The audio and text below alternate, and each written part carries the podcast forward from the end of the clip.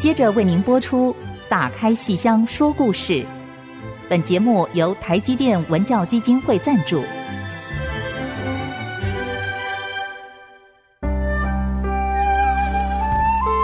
打开戏箱子，看见台上的精彩一刻。戏箱子里还有许多你不知道的喜怒哀乐、悲欢离合。让戏曲专家王安琪、罗世龙和您一起打开戏箱说故事。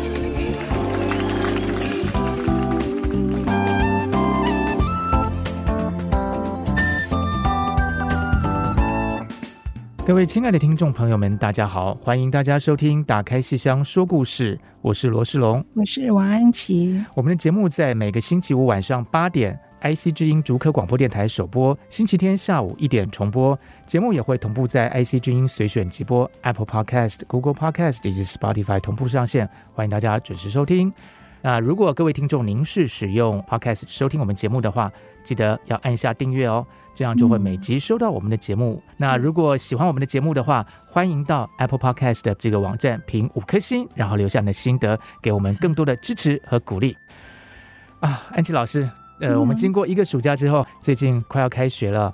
但是暑假的时候啊，有一个戏曲界的大新闻，就连我这种平常对戏曲稍微了解一点点的人都注意到了，就是我们非常知名的前辈演员王文娟老师过世了。我不知道啊、呃，安琪老师好像应该也有关注到这件事情吧？对呀，因为我不仅看过他的戏，然后见过他，跟他一起拍过照片，所以觉得。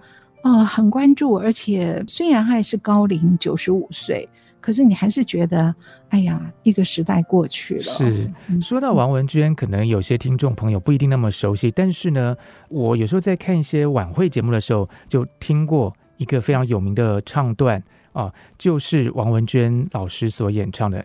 我可能没有办法现场唱给听众朋友们听，因为我歌喉不是很好，但是呢，就是那非常有名的那一句“天上掉下个林妹妹”。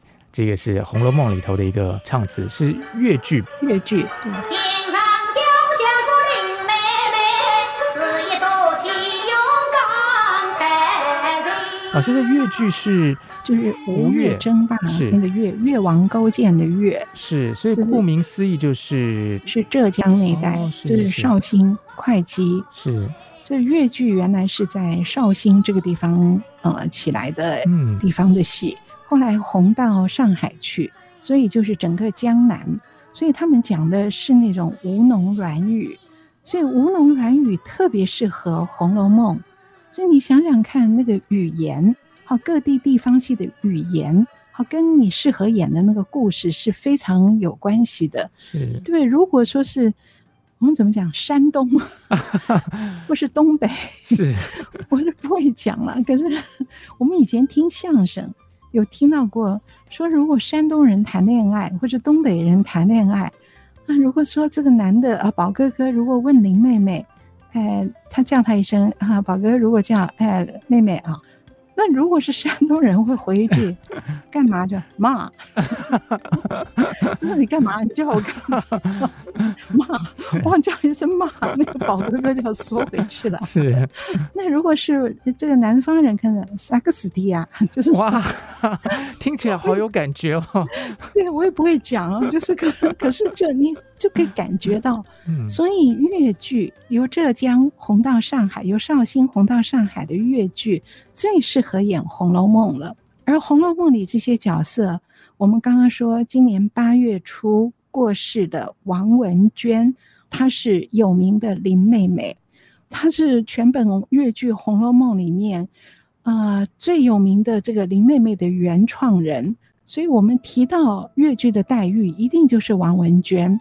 而他在今年八月初的时候，以九十五岁高龄，哦，我那个时候一看到这个消息，真的觉得蛮难过的，因为你看到网络上大家都在讲“花落人亡两不知”，嗯、或是“直本节来还节去”，对不对？都直接把对黛玉的形容就直接放在王文娟的身上。而其实我更震撼的是前几年，二零一七年，四年前。演贾宝玉的徐玉兰，和徐玉兰演贾宝玉宝哥哥，他在二零一七年以九十六岁的高龄过世。而我翻到这个新闻的时候，第一条我看到的时候，我就愣了一下，因为第一条新闻就说是林妹妹哭别宝哥哥。嗯，哇，这个我们当然是贾宝玉去哭林黛玉嘛。可是我是随便这样往上一翻，翻到一个新闻说林妹妹来哭别宝哥哥。喂，怎么会有这种事呢？原来是饰演林黛玉的王文娟，她去哭，她一辈子舞台上合作的伴侣宝哥哥去哭徐玉兰，哇！所以那年我一看到的时候，哎，我觉得好难过哦，真的是林妹妹去哭林，哭宝哥哥的林，然后隔了四年，今年八月，这个林妹妹也走了，所以我们觉得他们两个。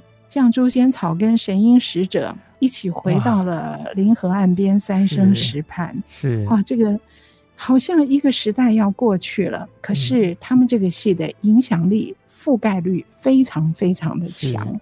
是，刚刚小龙提到的这个粤剧，啊，就是地方戏，是。地方戏的语言跟它的那个风格是非常非常鲜明的。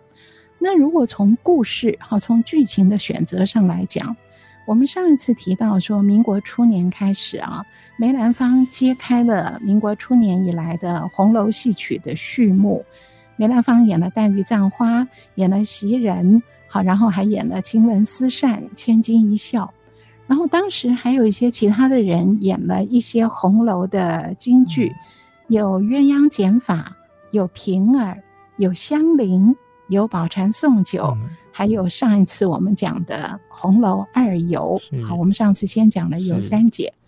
可是各位听我刚才讲的这些例子，都是个别的红楼梦中人，都是个别的红楼女子，黛玉啦、袭人啦、鸳鸯啦、平儿啊、香菱啊、尤三姐啊、尤二姐，有没有用《红楼梦》当剧名的？嗯，没有，对，没有，对啊，所以我们最先看到以全本《红楼梦》为剧名的，就是刚刚小龙提到的这个起自于绍兴，而后在上海整个流行的粤剧，好，越王勾践的越，是。越剧的《红楼梦》啊，所以这个戏的出现在红楼演剧史上是。绝对不容忽视的，它是一个非常大的高峰。是是，而这个就是徐玉兰跟王文娟主演的，徐玉兰演宝哥哥，王文娟演林黛玉，嗯、所以我们也称她为徐王版，两个人的姓，所以可以用两个人的姓来指称这个版本。所以它的代表性是非常非常强的。老师，据我所知，这越剧的历史是比较短的，所以您说这个徐王版的《红楼梦》应该创作的年代也比较跟我们比较接近一点，对，对不对？那比较接近一点，嗯、对，就是一九五八年他们在上海首演，那一九五八了，好，一演就非常轰动，那轰动，然后就到香港去演，一九六零年到香港去演。哦，那也是非常轰动。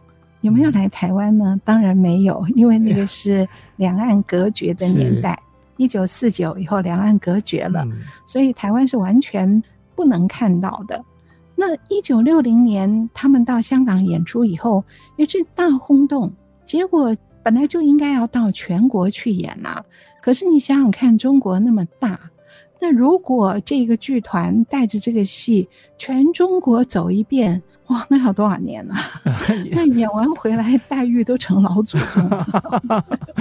这样也不错啊，就从年轻演到老，然后什么角色都可以。那问题是之后还要再找人来接替黛玉的角色，也是辛苦。所以他们不可能用这个现场演出来让更多的观众看到。而那个年代，一九六零年还没有电视，然后还没有录影机啊，所以你如果要让它永久保存去播放的话，唯一的方法就是拍电影，嗯，所以一九六二年就拍成了粤剧电影，哦，这个是真的是电影工程哦，是真的拍电影，用实景造了一座大观园哦，真的这样拍的，那拍的是非常讲究布景服装，可是我们不要把它当做变成一个写实的电影了，因为它。虽然布景啊、服装什么一切都是那么讲究，可是他并没有把原来戏曲原来越剧的唱念做舞，并没有把它替代掉。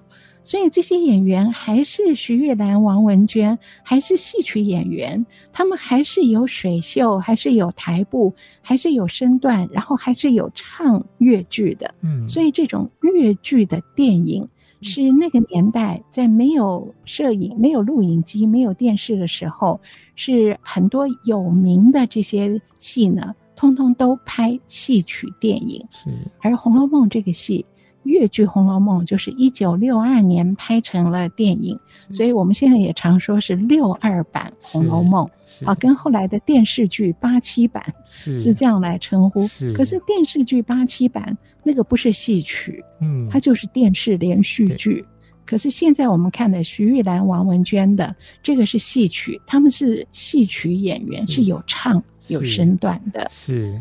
那我光是想就觉得很精彩，因为对那个时候的人来讲的话，你可以到那个电影院，电影院，而且看到大观园哦，就出现在你面前，哇，那是一个非常华丽的那种，因为一辈子我们也没住过大观园嘛，对吧？难得是可以到电影院，哇，满足又而且可以看到这个贾宝玉、林黛玉又出现在你面前。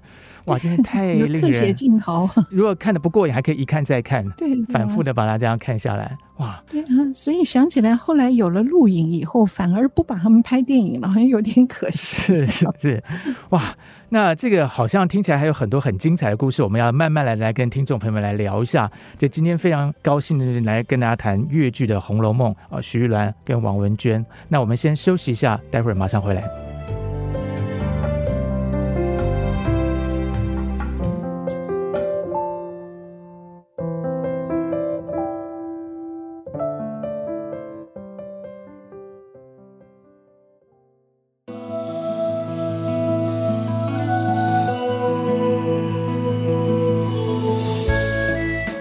欢迎各位听众朋友们继续收听《打开戏箱说故事》。我们节目在前一阵子开始呢，进行了一个聊《红楼梦》的单元，《红楼梦》中戏，戏里梦红楼。那么今天呢，就要来跟听众朋友们聊粤剧里头的《红楼梦》。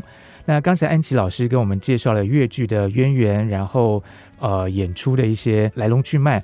那我有点好奇，要想请教安琪老师，就是您刚才说后来拍成电影了，对不对？对。那既然电影这么受到欢迎，理论上可能会出什么周边商品喽？有啊，这个电影哦，在香港放映的时候非常受到欢迎，它影响了后来整个邵氏电影公司。哦，这个我们待会儿再谈。是，而是这个粤剧电影，徐玉兰、王文娟主演的粤剧电影啊。那么它同时，因为电影不太可能在每个人家里面这样去看，而且那个时候并没有转成 DVD 啊，这种科技都还没有。可是它可以把粤剧里面的全部的那个声音，把它抽出来出唱片，哦、出录音带。对，所以香港的这个艺声唱片公司啊，他就把整个粤剧《红楼梦》全本出了三盒卡带，三盒录音卡带。啊，我记得很清楚，因为那个时候我在读小学，我们在台湾嘛，所以不可能知道上海的事情。嗯、可是我们可以以香港为窗口，好间接的知道。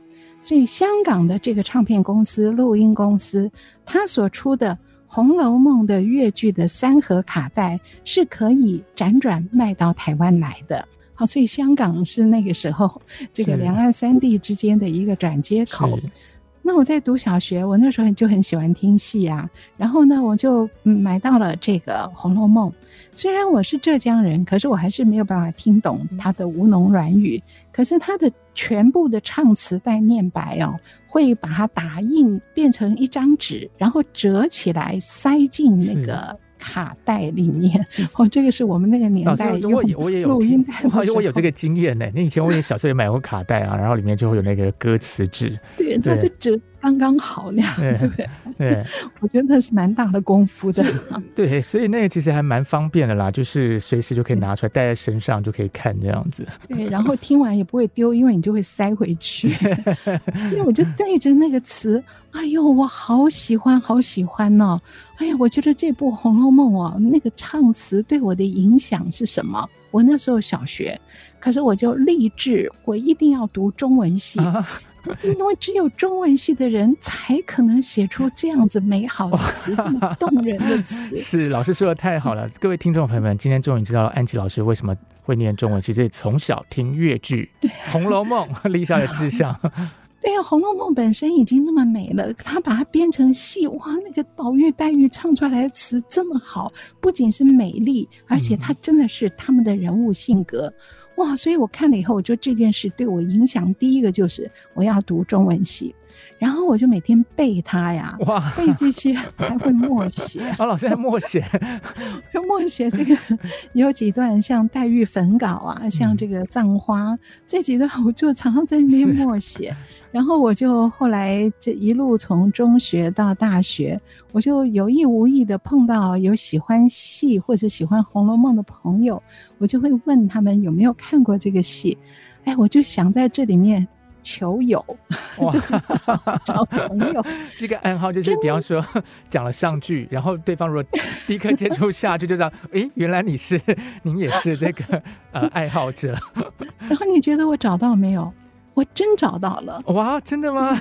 对，我到台大中文系大二的时候，我又找到一位学姐。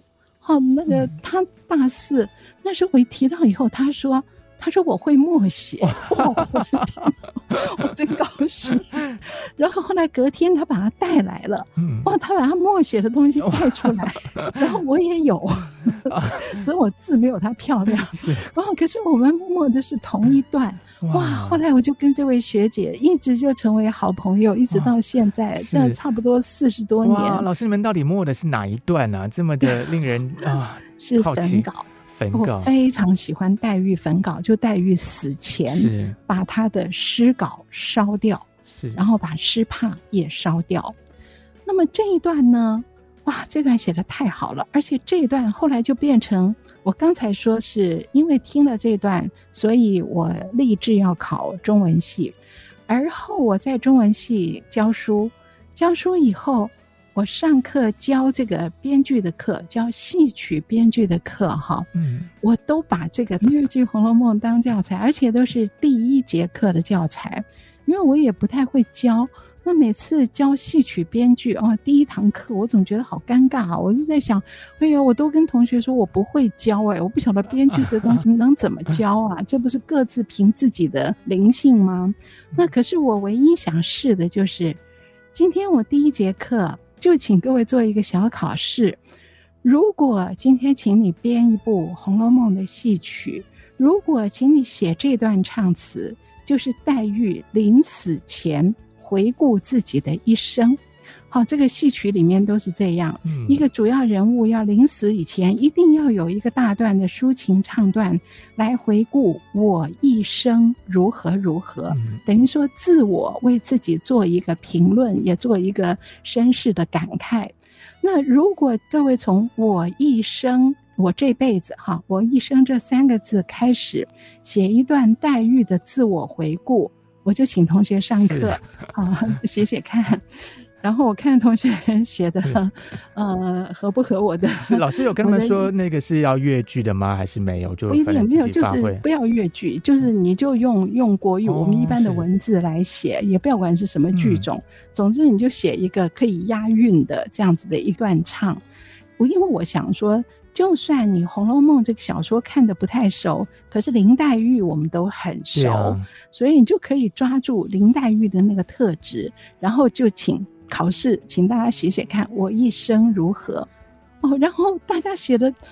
当然都不好了，都是你如果写一个，哎呦，我一生，哎呦，长得怎么这么美啊？或者我为什么得不到真爱啊？还说为什么骨瘦如柴，怎么都吃不胖啊？那么这种就通通都不及格，对不对？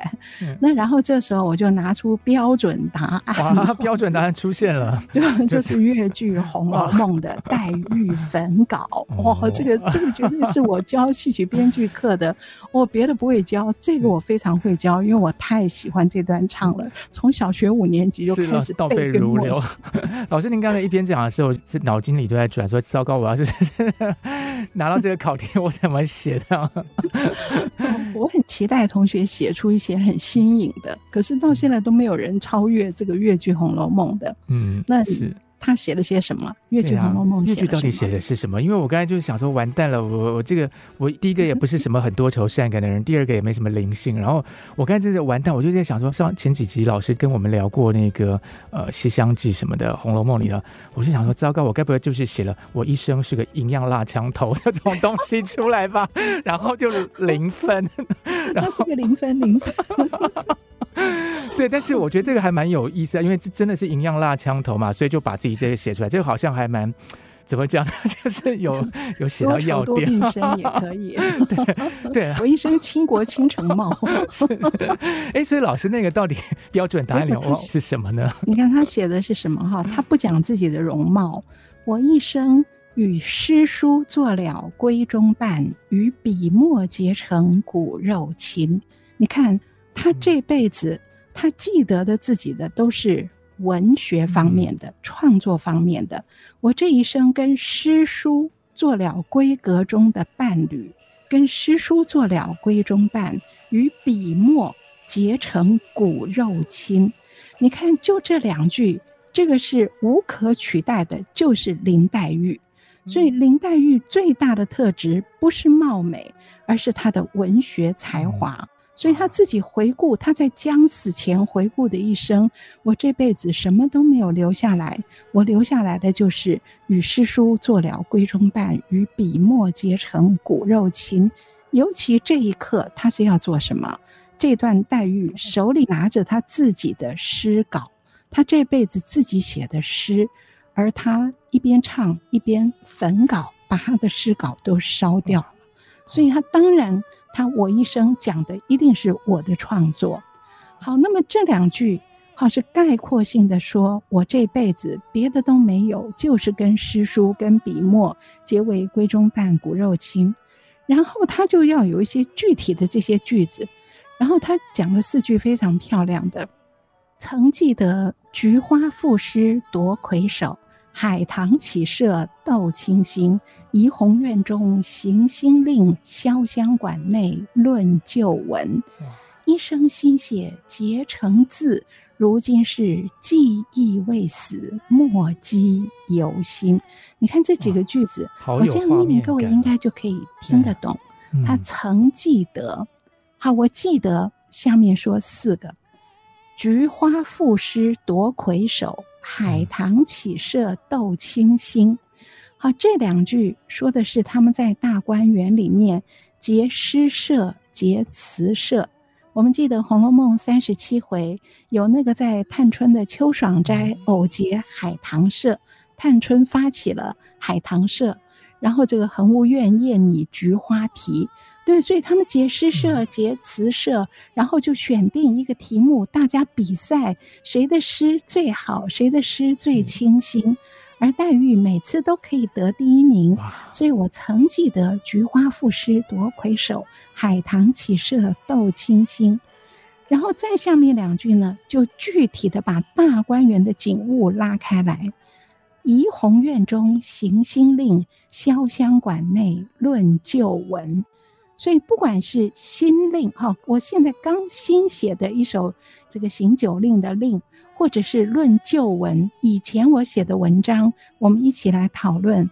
我们或是在怡红院里行新令，或是在潇湘馆内论旧闻。你想想看，整个大观园，他点出两个地方，只能是怡红院跟潇湘馆，他不可能写到。这个稻香村不可能写到蘅芜院，他写的一定是贾宝玉住的怡红院跟我住的潇湘馆，用这个具体的两个地方来指称我跟宝玉的关系是这么亲。是，所以这四句我是非常非常喜欢，因为它整个拉开了一个时间跟空间的一个大的一个想象空间。你可以想象，这个演员虽然是。卧在床榻上，要焚稿，病得很重了。要焚稿的时候唱这四句，可是随着这四句，他的眼神是不局限于当下的，嗯、对不对？对，因为他在回忆。我回忆我这短短的十几年的一生，我在大观园里面，好，我曾经这样在诗社、词社里作诗，曾经在怡红院潇湘馆内行星令论旧闻，所以他的眼神是回顾往事，而观众也随着他的唱，也随着他的眼神，是可以回顾你前面这出戏所看到的前两个钟头演了些什么。所以这四句唱词是整个把时间、空间的想象拉得非常大。所以那个观众的情绪哦，是随着前情往事，眼泪就会滴下来。是我们听着老师这样讲，哇，整个情绪都被带起来了。我们需要稍微休息一下，然后来好好的回味这个海棠结社《菊花赋诗》这么美的几段词。我们先休息一下，待会马上回来。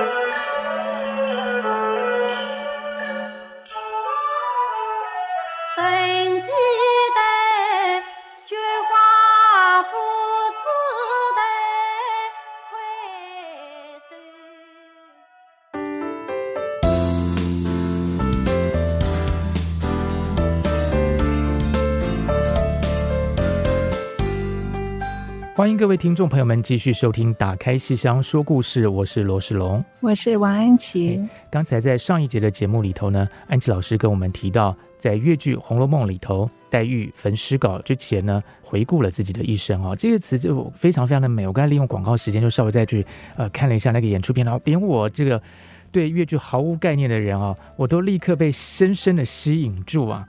对，老师再跟我们再继续再多聊聊这个，让老师您列为标准答案，而且 默写，然后结识这个好朋友的这一段唱词。对啊，我觉得写戏曲的剧本一定要从这些经典的唱词开始背，开始默写开始。所以你看，像我刚刚讲的，他回顾自己的一生，先用这四个很具体的。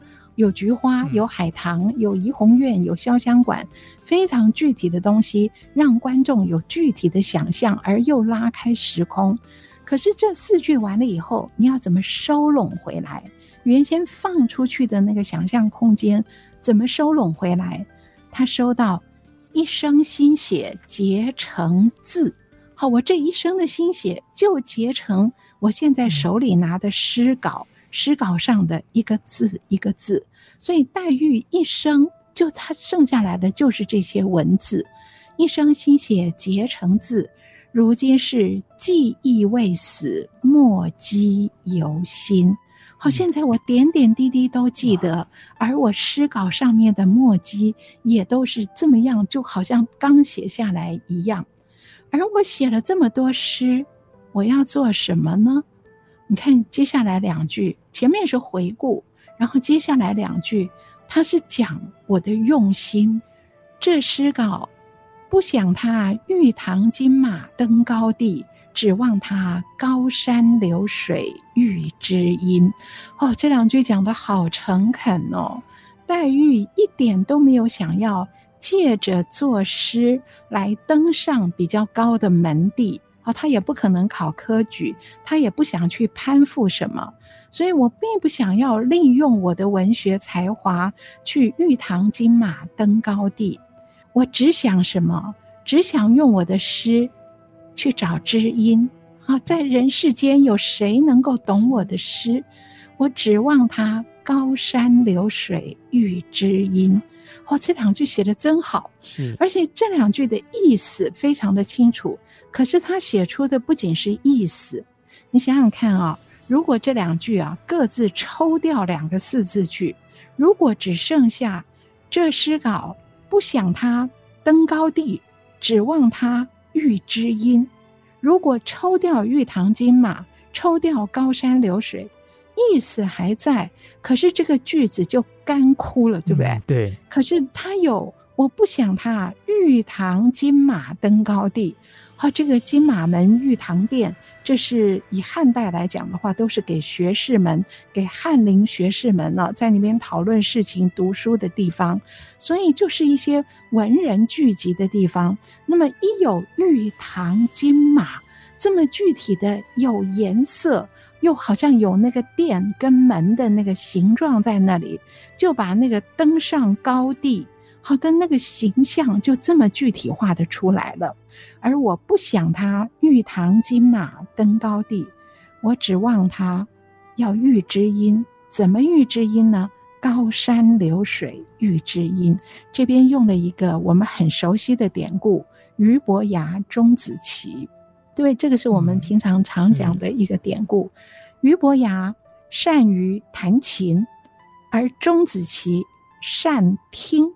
我觉得这两个字好棒哦，是一个是善于弹琴，另外一个是善于听，他会听琴。或弹琴我们都知道，可是听琴这就是知音呐。所以俞伯牙有一次就是在山上，然后在水边，哦，就秋天，他觉得景色很美，他就弹琴，哎，结果忽然弦断了啊，他就知道一定有人听，果然钟子期在后面听。哎，然后钟子期真会听啊，他就听得出来，你这一段善在峨峨兮若泰山，然后下面一段善在洋洋兮若江河，就是你前面一段弹的是山，后面一段弹的是水。高山流水，我善听，我都听得出你琴里的意思。哦，那于伯牙觉得好感动哦！我这么会弹琴的人，到今天第一次碰到一个会听琴的人，所以我想跟你约好，年年中秋我都到这边来弹琴给你听。我们约好喽，明年一定要在这里哦。然后于伯牙这一年好像都过得很开心。然后第二年中秋，他兴冲冲的带着琴来这儿，想要弹给钟子期听，结果等不到他。只碰到了一个老丈，耶，你知道这边有个樵夫叫钟子期吗？哦，那个老丈就哭了。我是他的父亲，他过世了。哦，这个伯牙好难过哦。子期死了，子期不在，对谁弹？好，我弹琴还有什么意思？所以春风满面皆朋友，欲觅知音难上难。他就摔琴，把琴摔琴弦摔断了，从此不再弹。所以这个典故和这个典故里面有艺术的，有文学的，有朋友交情，就用高山流水这四个字。而这个黛玉在这里唱的是这诗稿，我不想他玉堂金马登高地，指望他高山流水遇知音。有了这种高山流水的形象，我们就会把俞伯牙钟子期这个故事整个的感受叠印到黛玉跟宝玉身上。可是结果他落空了，没有想到宝玉欺骗我。他去另外娶了宝钗，金玉良缘，所以黛玉接着唱：“如今是知音已绝，诗稿怎存？把断肠文章付火焚。”所以这里是他的焚稿。哇，整个这一段哦，真是觉得哇，就是我小学的时候，我能够被他的这个文词打动，因为它里面其实。还蛮浅白的，对不对？就是我们这样听就可以听得懂。那可是他的情感一点都不轻，情感是非常非常深刻的。我觉得这个才是一个最难的一种呃编剧的方式，你要把。情感深，可是语言要直接动人，不要让人家在那边。因为像钟子期、俞伯牙这种是非常熟的典故，嗯、不是说要去翻书才知道的。那么这样的词，就是他随着那个音乐一边唱，那个观众整个情绪会跟着黛玉走。我我可不可以从头到尾再念一遍？我觉得他实在太动人了，太动人了。我一生与诗书作了闺中伴，与笔墨结成骨肉亲。曾记得菊花赋诗夺魁首，海棠起舍斗清新。怡红院中行新令，潇湘馆内论旧闻。一生心血结成字，如今是记忆未死，墨迹犹新。这诗稿不想他玉堂金马登高地，指望他高山流水遇知音。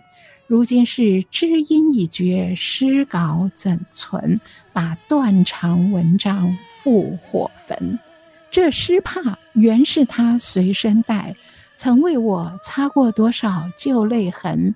谁知道诗帕未变人心变，可叹我真心人换得个假心人。早知人情比纸薄，我懊悔留存诗帕到如今，万般恩情从此绝，只落得一弯冷月葬诗魂。万般恩情从此。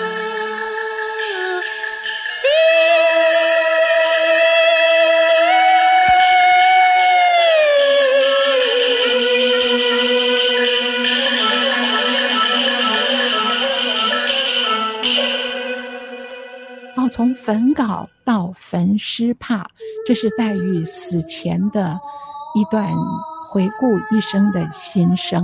哦，我就好好动人，好动人，就是一定要把它默写，然后一定要叫学生背，然后把它当做教材，这样才能够进入一个戏曲的一个情境。哦，那感觉真的好。我自己听到感觉就是说，黛玉基本上已经把自己就是好像化身在那个字里行间里头。其实她在焚诗稿的时候，其实有一种很绝望的，可能就是把自己整个人就是销毁的那种感觉。对对，因为人字诗句已经合一了，是分不开的。哇！那老师，这个《红楼梦》的这个越剧里头，想必还有很多其他的这个也是非常经典的一些唱词吧？是是是，是。也许我们在下一段的节目里头再来跟听众朋友们分享一下。哦，好，好，那我们先休息一下，让大家回味一下这段非常精彩的黛玉焚诗稿的唱词。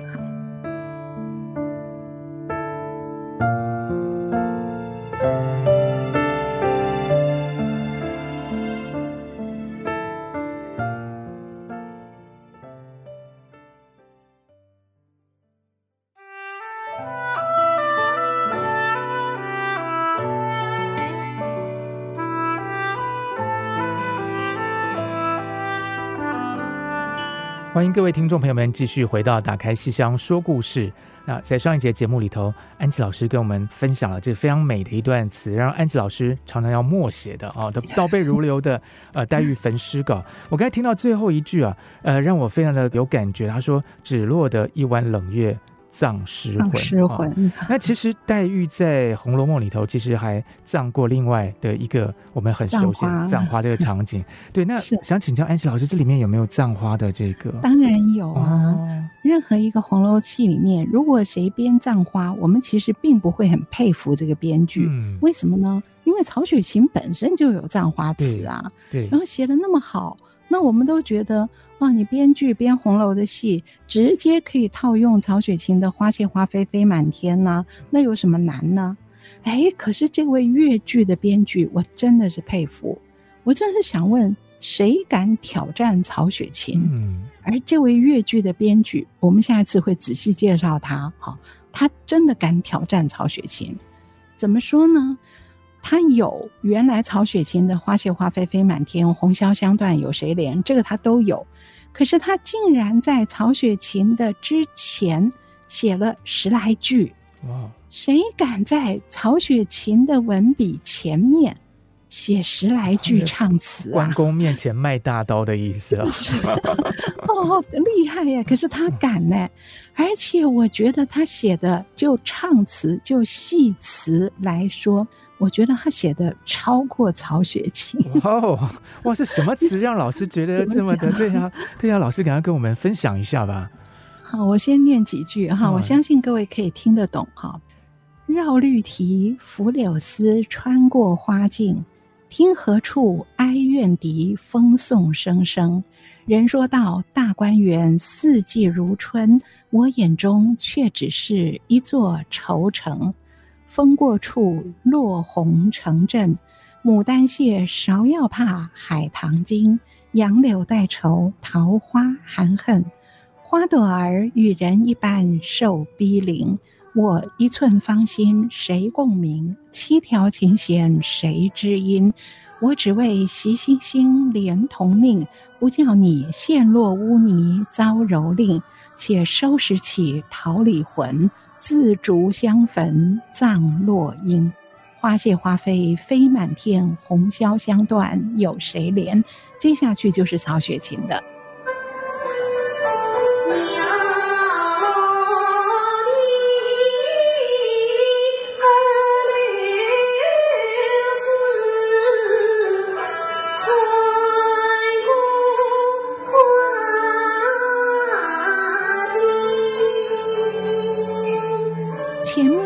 这些是这位编剧自己写的，而我为什么敢说他写的比曹雪芹的还要棒？哇！我是从戏词的角度来讲。好，各位看这个第一句：“绕绿堤拂柳丝，穿过花径。”他这个词里面啊，这就是戏词，这不是写唐诗宋词的诗词。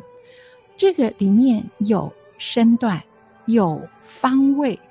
这是非常戏词的关键。你让演员唱出来的时候啊，你想想看，任何一位演员拿到这个词，他不需要有身段指导，不需要有导演，他自己看到这个词，自己哼着腔的时候，他的身段就自己可以排出来了。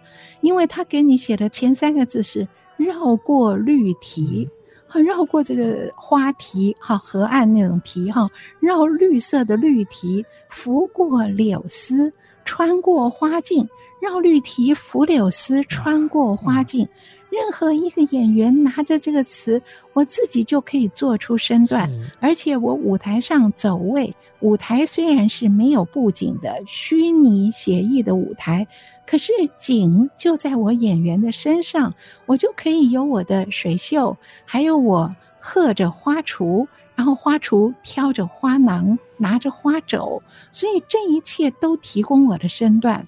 而这个词是最关键的，我就可以曲曲折折的先绕过绿堤，然后拂过柳丝。你看，我可以做出那个舞台上没有柳树，可是柳丝，好，我怎么样把它轻轻的拂开？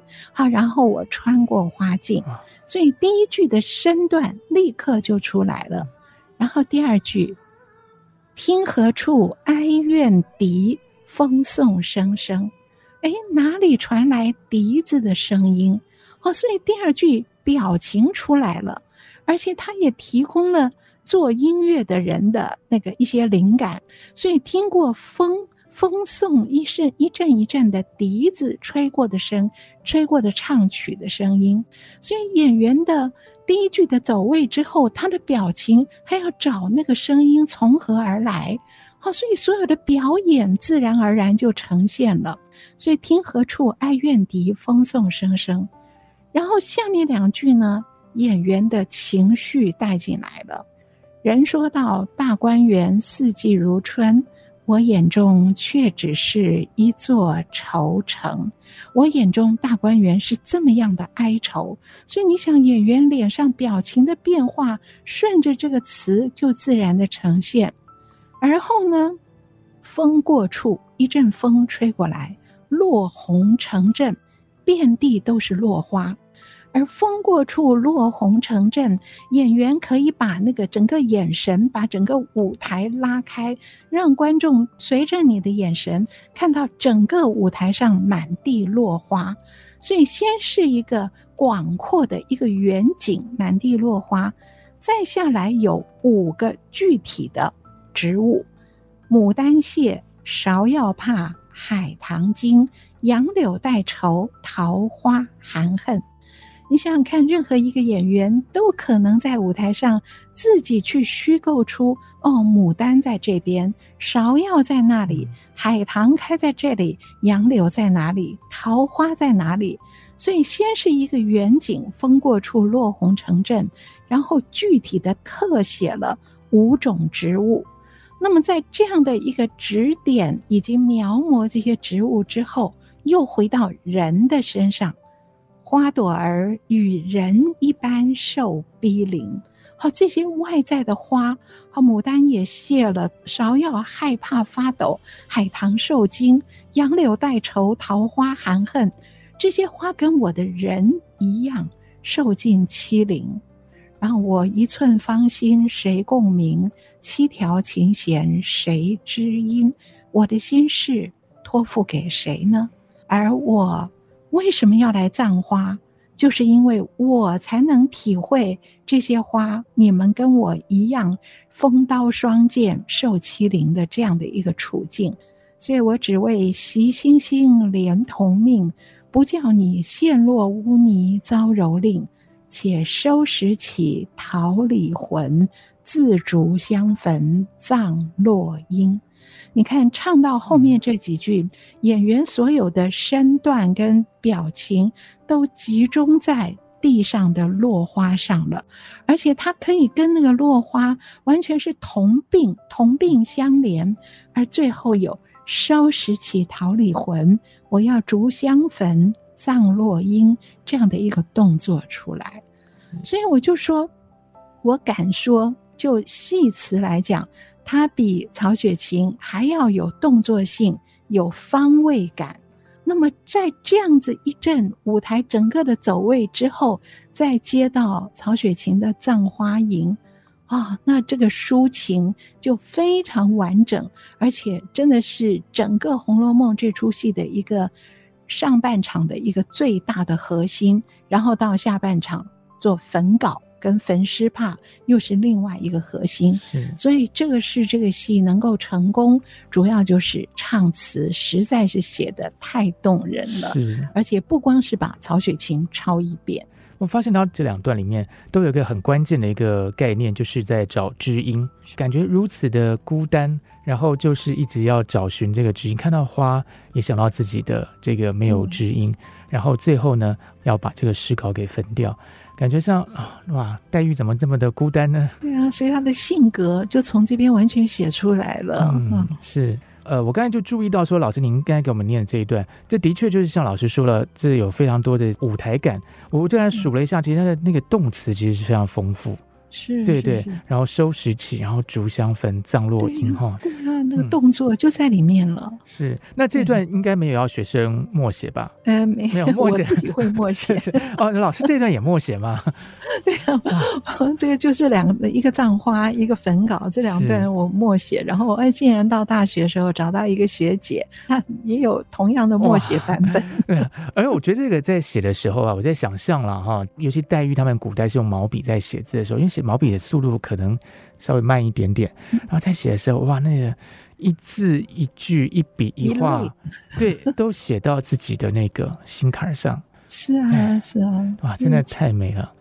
那我们今天的节目时间其实差不多要告一个段落了哈。我们先用这个戏来向过世的林黛玉、林妹妹王文娟老师致敬。是，是哦，这些词都是由她唱出来的。是。然后在他之前四年过世的宝哥哥徐玉兰，啊，结果竟然是宝哥哥先死，林妹妹随后跟去，三生石畔，希望他们能够在那边再继续唱红楼。是啊。那其实关于粤剧，关于《红楼梦》，我觉得我们还有蛮多可以聊的。对，我想而且我、嗯、我自己在上海，在绍兴那边经历过好多那个哦，有一些趣事，哎、还有在台北。哇，这个让人家实在迫不及待想要听了。我们还是留到下一次好了。好，那我们听众朋友们可以就是，反正现在网络上这个找过去的电影什么也蛮容易的，不妨你就可以听听看。感受一下啊、呃，王文娟老师跟徐兰老师的演出。那今天的越剧《红楼梦》中戏《戏里梦红楼》。到这边告一个段落啊！如此的浅显，如此的深邃。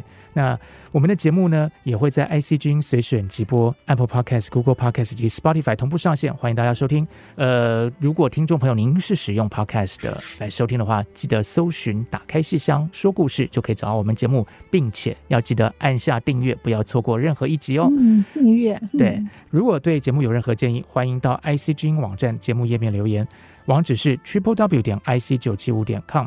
打开信箱说故事，我是罗世龙，我是王安琪，我们下个星期再见，拜拜，拜拜。本节目由台积电文教基金会赞助播出。台积电文教基金会深耕文化经典，引动艺术风潮，与您共筑美善社会。